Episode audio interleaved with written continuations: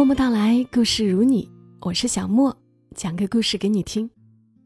这期故事出自一本书，也是一本讲述普通人身上的故事的书，叫《千门万户》。应该有听友是看过的吧？就算没有看过这本书，对子瑜这个公众号肯定不陌生。这个公众号曾经推过一本书，就是这一本，作者戴哈哈写下的《千门万户》。其中第一个故事就特别打动人，所以今天来读这个故事。故事挺长的。护他周全的老头儿，作者戴哈哈。十五岁那年，苏明月参加中考，前两场语文和数学顺利无恙。第三场英语听力播放完毕。整个考场只剩笔尖游走的沙沙声。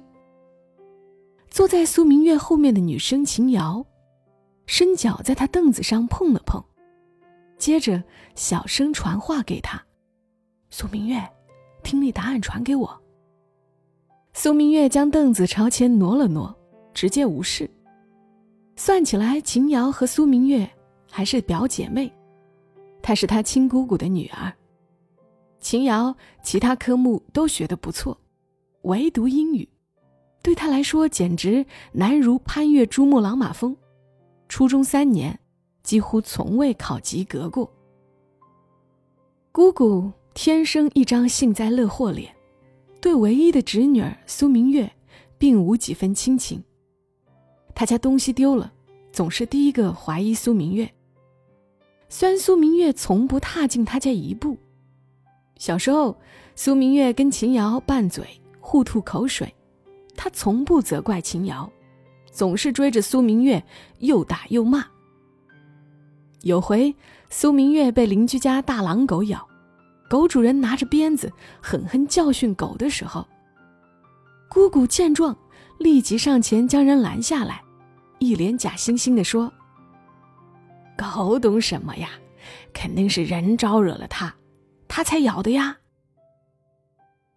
中考前夕，这个所谓的姑姑，跑东跑西，忙得像只老蜜蜂似的，不仅神通广大的将秦瑶的座位调至紧邻苏明月，还临时抱佛脚送了只炖好的老母鸡给苏明月补身体。明月呀，瑶瑶的英语就靠你啦！考场那边你放心。动作啊，别搞太大就行。表姐有出息了，将来你要有个什么事儿，咱也能帮一把，是不？那天，苏明月没吃那只恶心的老母鸡，今天他也不想搭理身后不断索要听力答案的秦瑶。见苏明月无动于衷，秦瑶安静了几秒，他怒气冲冲地凝视着自个儿考卷上的一片空白。突然站起身，伸手一把扯住苏明月的马尾辫。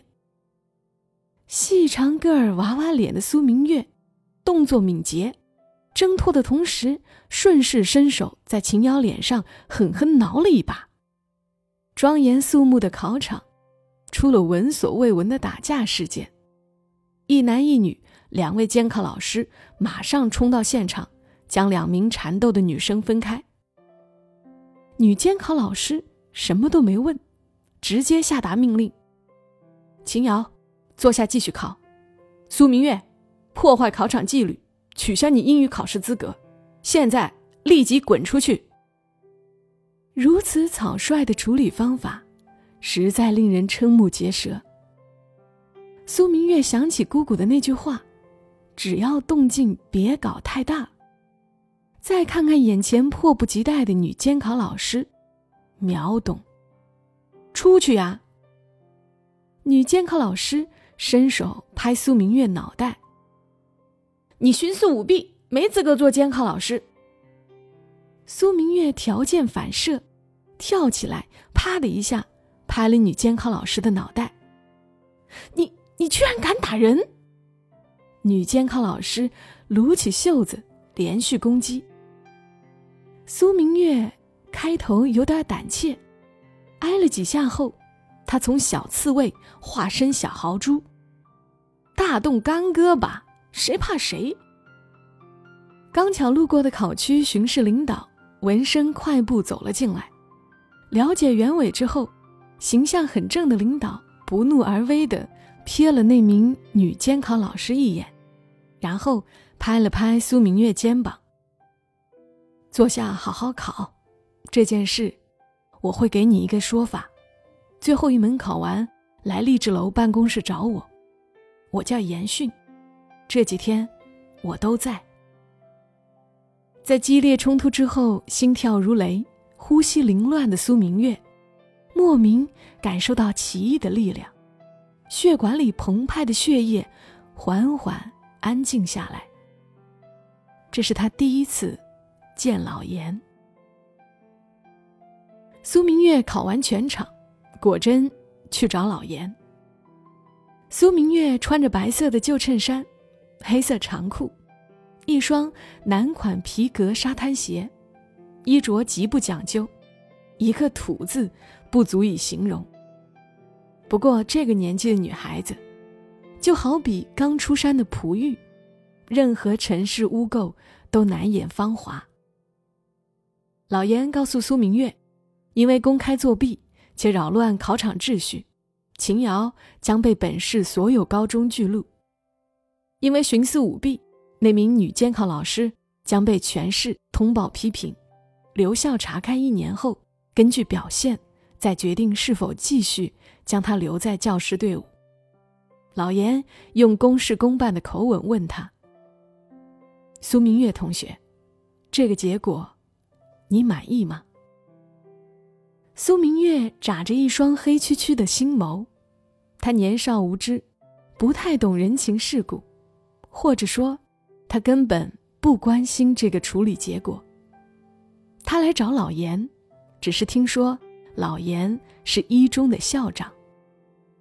作为本市最好的高中，就算分数达标了，也不一定能跨进一中的门槛。据说他们还要考察很多东西。苏明月做梦都想考进一中，他来见老严，其实有个渺小的心机。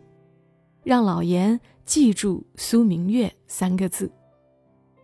作为校长，在录取新生这件事上，一定有决定去留的权利。苏明月没胆直接开口求老严为他开一个绿灯。他平时成绩不错，模拟考试全校第一。他只是想，如果这次中考成绩他能达到一中的录取线，而老严又刚好记得他，大概。他就能心想事成了。美梦尚未成真，一场灭世级的暴风骤雨却如期而至。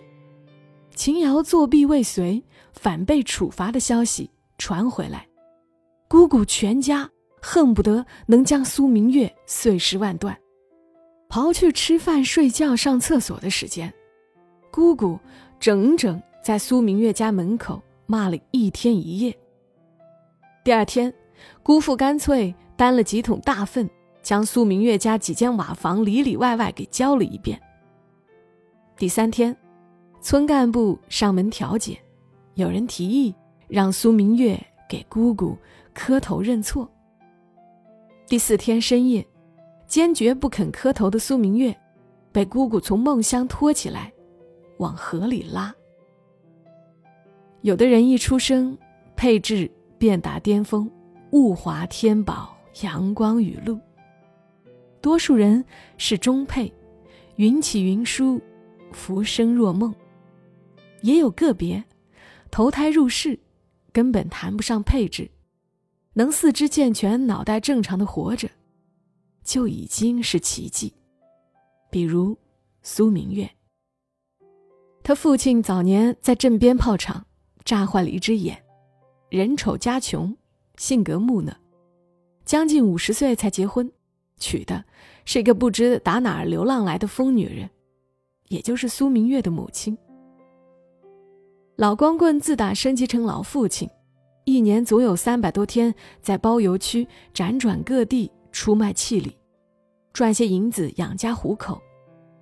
疯女人虽然做了母亲，却仍是整不明白今夕何年，或者她自己是谁。父亲不在家，母亲唯二的生存技能就是抓鱼和讨饭。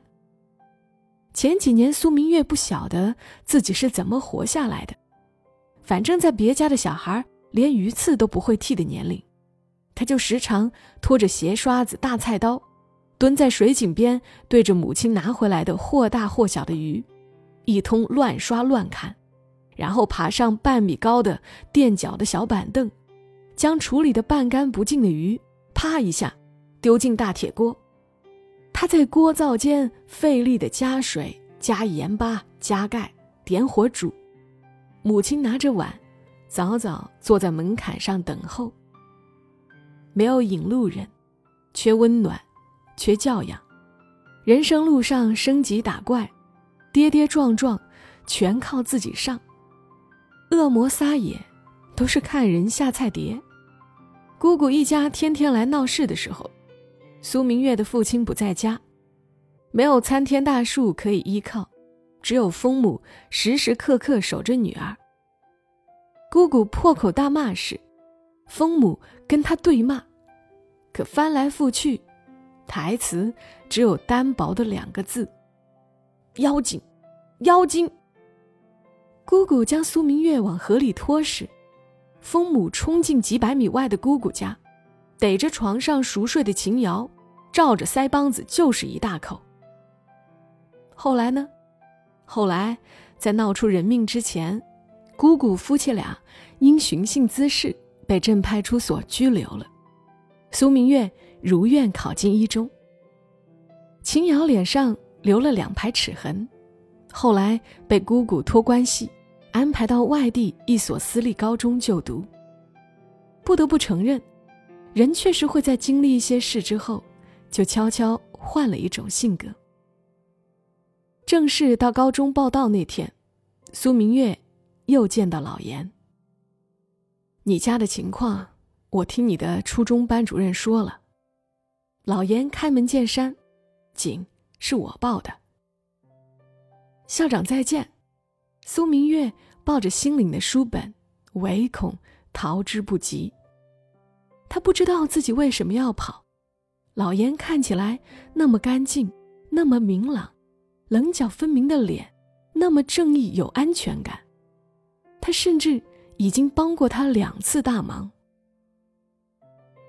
青春期少女的心思扑朔迷离。无章可循，无理可依。苏明月做了十五年苏明月，从前虽觉得自己的家世有遗憾，但从未在谁面前流露过自卑和胆怯。可是跟老严面对面，听他说出那一句“你家里的情况”，苏明月仿佛听到心头城堡轰然倒塌的声音，慌乱，羞耻。明明长衣长裤的捂着，他却觉得自己正在老严面前裸奔。好久之后，他才领悟，当时这一刻的难堪是因为啥？因为他长大了，在自己尊敬的人面前，知道要面子了。每个人心头都有一把火，我们却时常将自己隐藏得连烟都不让人瞧见。高中三年读下来，苏明月对老严有了一个简单而全面的认知。这真是一个厉害人，没听过一个学生讲他坏话，也没听过一个老师说他是非。谈起他，众口一词，幽默风趣，平易近人。尤其是每当社会各界人士或者别校领导莅临一中指导的时候，对比之下。老严的谈吐和形象，一中师生无不自豪。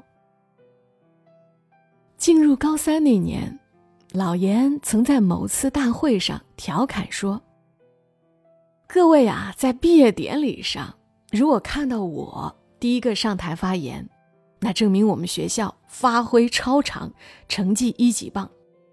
反之，如果第一个上台的是你们副校长或者某个主任，”那这个情况就糟了，证明我们考砸了。我本人已经受不了打击，逃了，或者无颜见江东父老，拔剑自刎，一命呜呼了。台下师生家长一片哄笑，大家都知道这是玩笑。苏明月却眼角湿润。他的花季里，左边种满青木，从头自卑至脚；右边每一个细胞都在玩命的学习，对付提山提海时不依不饶。再后来呢？再后来啊！苏明月像所有青春期的荒唐孩子一样，顶着从头到脚的自卑，给他倾慕的对象写了封信。结果这封信石沉大海。高考离校前夜，同学们陆续被家长接走，整个校园空空荡荡。那晚，月色朦胧，苏明月鼓足前世今生所有勇气，终于。敲开老严宿舍的门。三年了，他对老严的一切了如指掌，知道他爱人在外地工作，有个比他小几岁的儿子跟随妈妈在外地读书，夫妻俩平时聚少离多。老严开门，见是他，没有吃惊，如同遇见老朋友。他说：“我刚才在犹豫啊，要不要煮碗鱼汤。”一个人喝没意思，你来的正好。他居然什么都没问，就直接打开冰箱，拿出一条鱼，料理干净，在锅底倒上一层薄薄的油。苏明月，你知不知道，炖鱼汤前，鱼要两面煎一煎？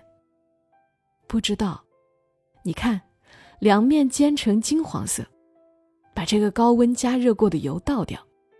加调料，加开水，盖上锅盖，让它慢慢熬。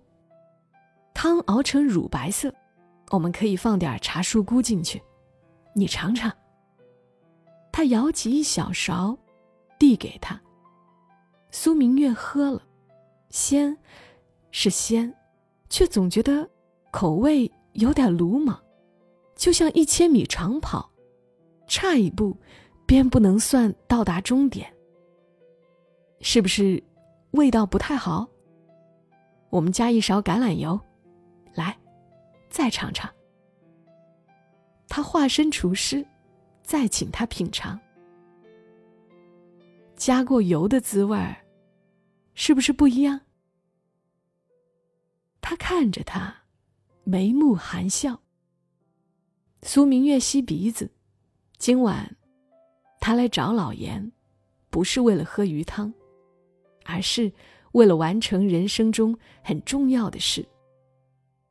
苏明月啊，人生就跟烧这锅鱼汤一样，不管遇见什么沟什么坎，煎一煎，熬一熬，再加点油，成功就在眼前，滋味妙不可言。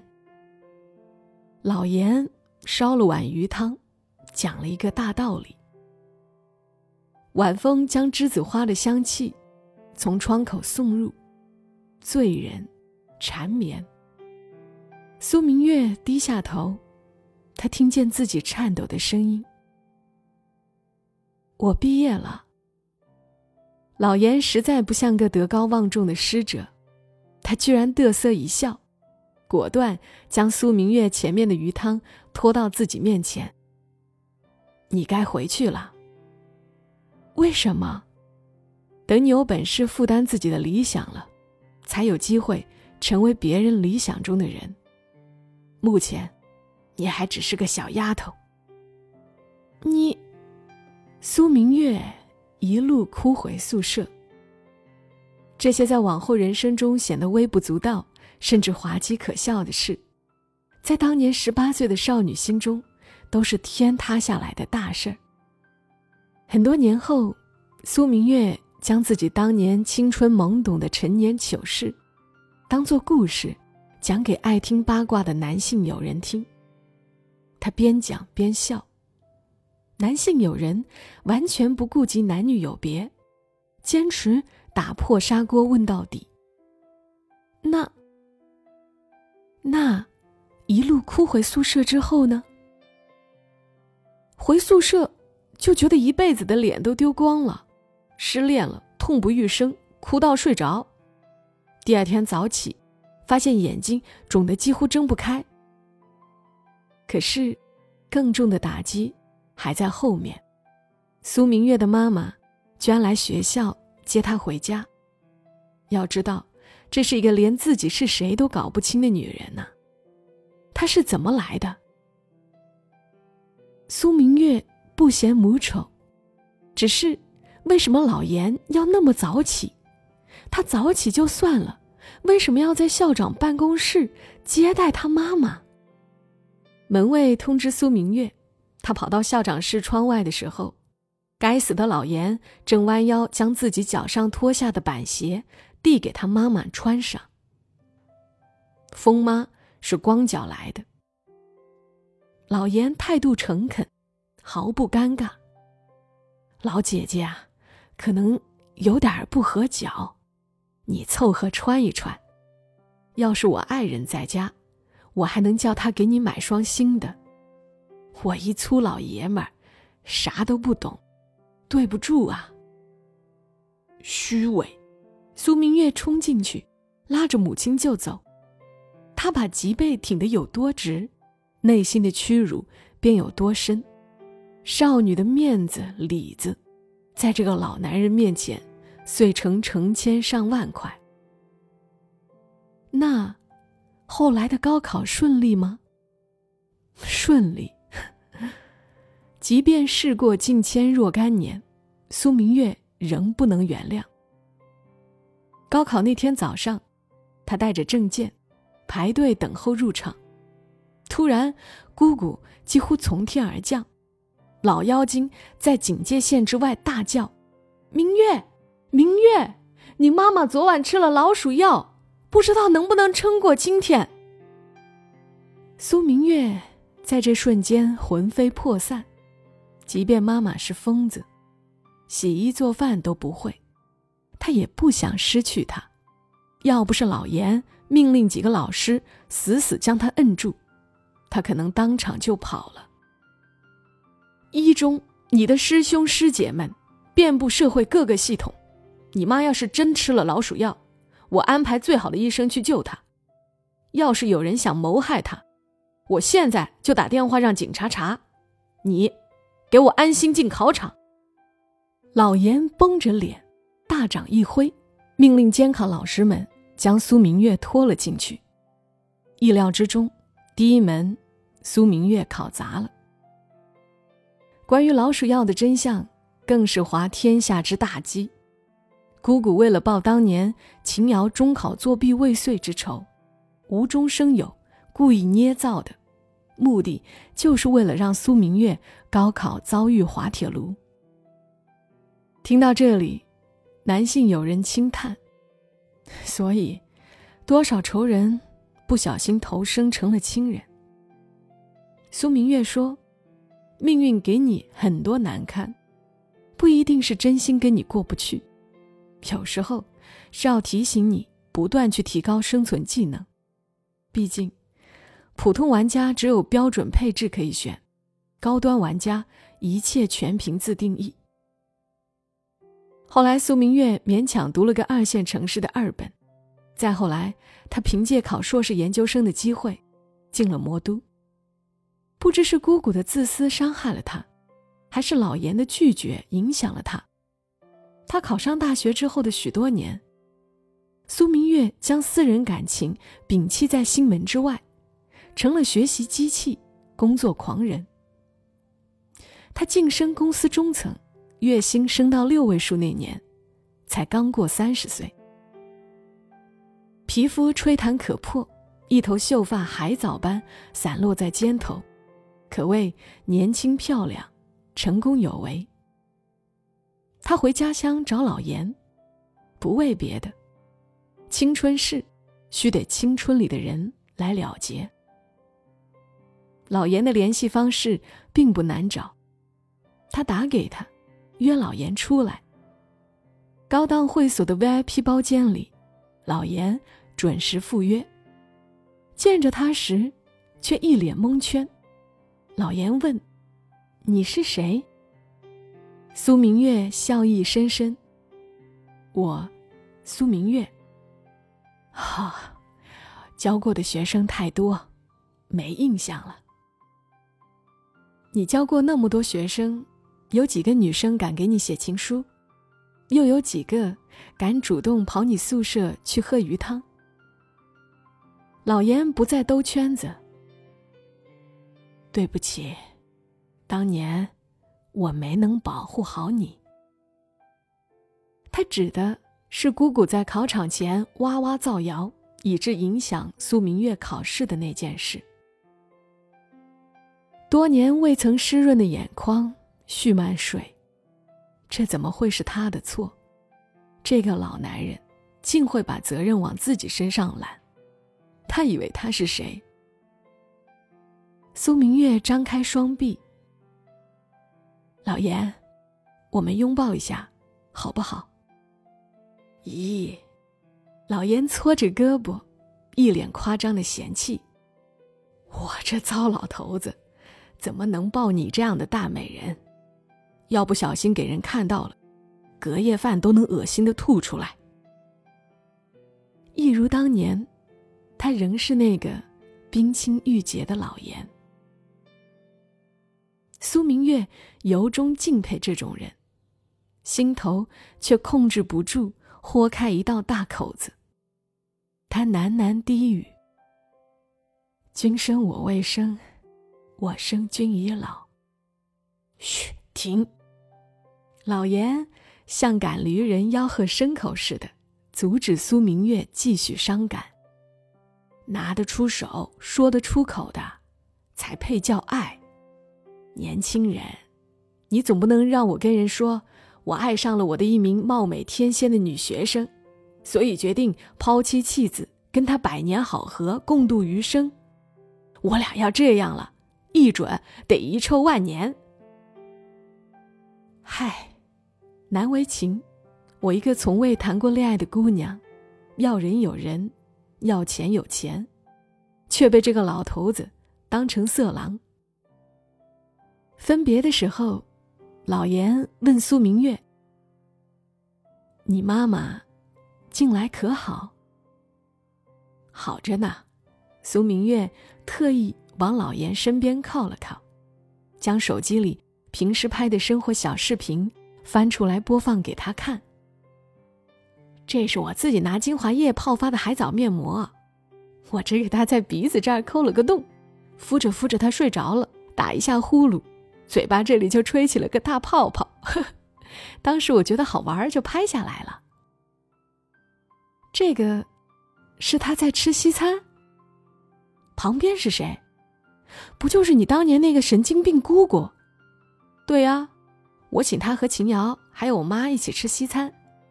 牛排上来之前，服务员先端来柠檬水，那明明是用来洗手的。我姑和秦瑶居然一口气把它喝了，直到他俩看着我妈在慢慢洗手，才发现丢人了。你妈现在这么明白了，特意请了个聪明伶俐的阿姨，天天陪着呢，俩人关系可好了。以前只要有人欺负我，我妈就会骂人是妖精，现在她换台词了。换了啥？猪八戒。苏明月早不是当年那个在自卑里游荡的小刺猬，年龄的成熟，物质的丰沛，精神世界的丰饶，令他容光焕发。想在天鹅群里找到同类，并不难。跟老严见面之后的第二年，他走进婚姻。红烛夜，丈夫借着酒意感动莫名。虽然我不封建，仍然谢谢你把这么完美的自己留给我。苏明月眼底水光潋滟，他也想说：“谢谢你，糟老头子。”婚后她育有一子，丈夫为免她生育之苦，又通过合法手段领养了一个女儿。人生不过是红尘里的一场独自修行。在夜深人静的时候，苏明月常会思念曾两次拒她投怀送抱的糟老头子。丈夫在一旁酣睡，均匀的呼吸，像海面轻柔的晚风。苏明月睡着时，唇角仍会上扬，心底有座坟，藏着此生最崇拜的人。有一种感情，比爱情重，胜亲情浓，不必靠近，永不凋零。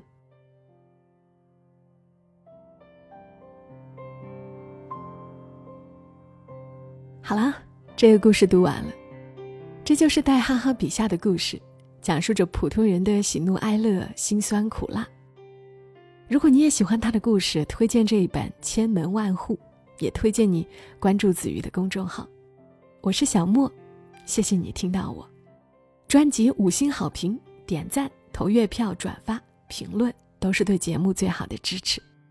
谢谢大家，祝你今晚好梦。